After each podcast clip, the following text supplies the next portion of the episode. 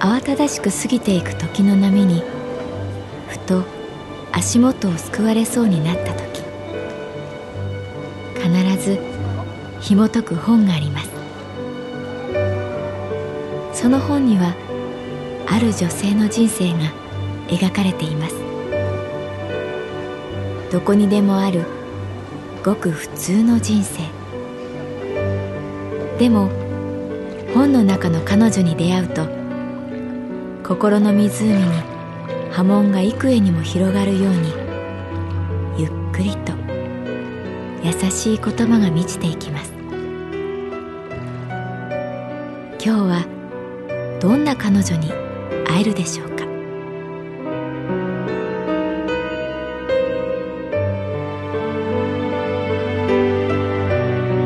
サウンドライブラリー。世界に一つだけの本。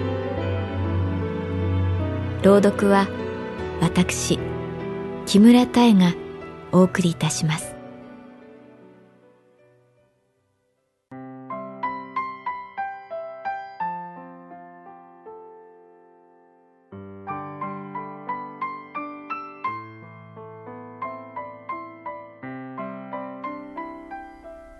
私の名前は月原かな子。39歳。旅行会社に勤めている。何かの表紙になくしたものが出てくることがある。先日急に思い立って部屋のクローゼットの中を掃除した時引っ越し以来開けてない段ボールが目に入った。開けてみると日に焼けて変色した文庫本や捨てるに捨てられなかった海外旅行のお土産がぎっしり入っている。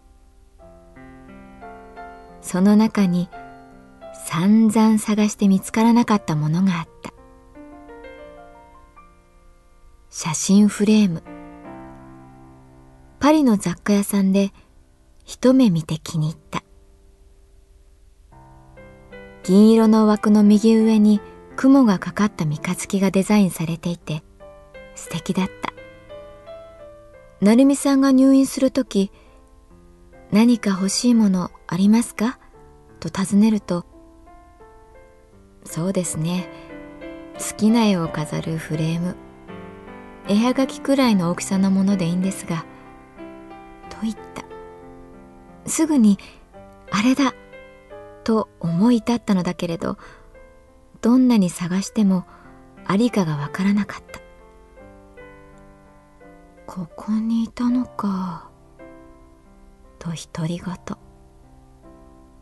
結局新しいフレームを買ってしまったのだけれどこれも今度持っていこうと思った。そういえば子供の頃ある冬の朝母が、私の靴下がないと大騒ぎしたのを思い出した。母はかなりの冷え性で愛用していたふかふかで紫色の靴下があった。昨日はね、ちゃんとここにあったのよ。ここに。と、こたつの近くを指さす。まるでおやつを取られた子供のような顔。仕方なく弟と私はこたつをめくったり座布団をひっくり返したり靴下を探す。そのうち夜勤を終えた父が帰ってきた。どうしたんだ？騒がしい。疲れをまとい不機嫌そうに言う。お母さんのね靴下がねと私が言いかけた時ああと、弟が大声を出した。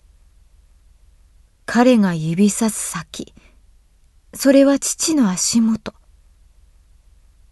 紫色の靴下をしっかり履いた父の足元だった。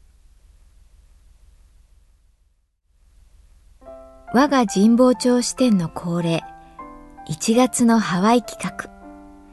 寒いこの時期にこそハワイに行きましょうそういうフェアだ。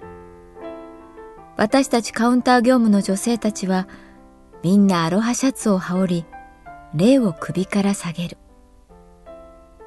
店内はそれなりにあったかいけれど、お客様がお店に入るたびに冷たい風が入るので、カウンター時には不評だった。しかも、この時期にこの格好の違和感。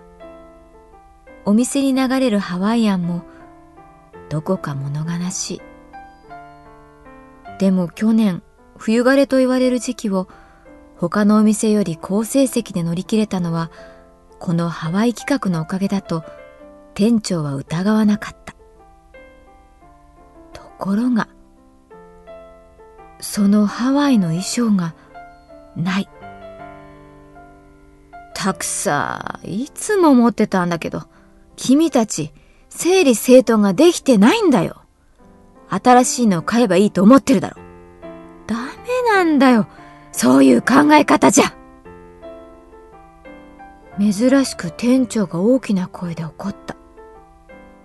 先日も営業部の人がキャビネットの鍵をなくして大騒ぎしたばかりだったから。翌週の月曜日の朝、いつものように朝礼が始まる。まずは店長の挨拶。なんだか様子がおかしい。元気がない。彼はこう言った。えー、あのですね、その、ハワイの衣装ですが、その、我が家にですね、あったと言いますか、えその妻がですね、その、去年末に余興でハワイアンをやるっていうんです。その、衣装ですね。私が、その、うちに持ち帰って。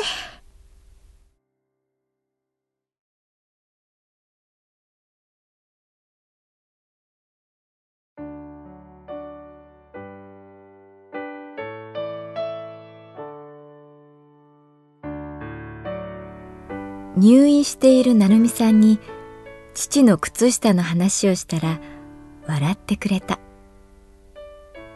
目に浮かぶね。ズボンを脱いだ捨ててこ姿に紫色の靴下。もう家族みんなで大笑いしました。と私も笑いながら続ける。ベッドサイドに銀色のフレームを置く。中にはハワイのダイヤモンドヘッドの写真が入っている。成美さんのリクエスト。南の島の写真を飾りたいんだ。そういえばさ、と彼はメガネをすっと持ち上げていった。僕も散々探したのに見つからなかったものが、ある時ふっと出てきたっていう経験あるよ。冬の日が斜めに差す病室で彼は話した。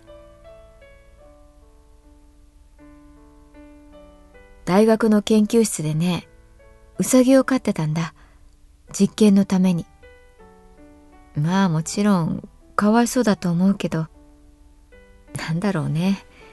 研究にのめり込んでいくとね、そういう感覚が少し変わるっていうか怖いことだけどね。であるウサギが研究室にやってきて真っ白なこのくらいの小さなウサギ。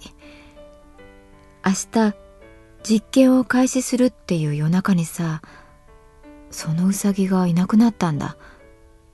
まるで全て察知したみたいにさみんなで探したよ。建物の外には出ていないんじゃないかなって手分けしてね。貧しい研究費でやってるしね。逃げたら仕方ないじゃ済まされないし。何より野生では生きられないから結局死んじゃうし。どれだけ探しても全然見つからない。痕跡すらないんだきっとほんの少しの隙間から外に逃げたんだ。みんなそう思った。前にもネズミを逃がしてしまったことあったから。それぞれ持ち場に戻って様子を見ることにした。そのうちどこかに現れるかもしれない。僕はたった一人小さなデスクライト一つで顕微鏡を覗いていたんだ。もうすぐ明け方っていう時間だった。ふっと気配を感じて机の上を見るとさそこにあのうさぎが座っていた。ドキッとした。その目を見たらさなんだか圧倒された。覚悟ってっていうのかな。なんだろうね。すべてを悟った凄みみたいなもんが全身から立ち上ってくるというか静かに手を伸ばすと彼はちょっとだけ抵抗してあとはおとなしく腕の中に収まった。どこにも行けなくても叶わない敵を前にしても覚悟さえあればあんな目になれるもんなんだね。時々思い出すよ。あのうさぎの目。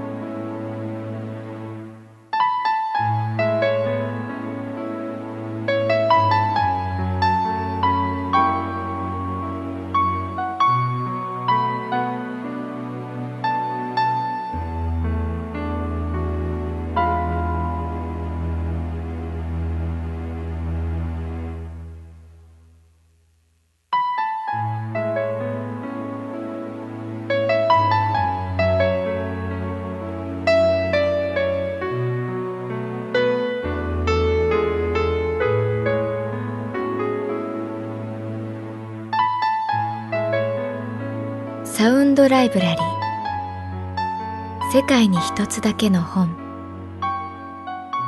作。北坂雅人。演出。高橋智彦。朗読は私木村多江でお送りいたしました。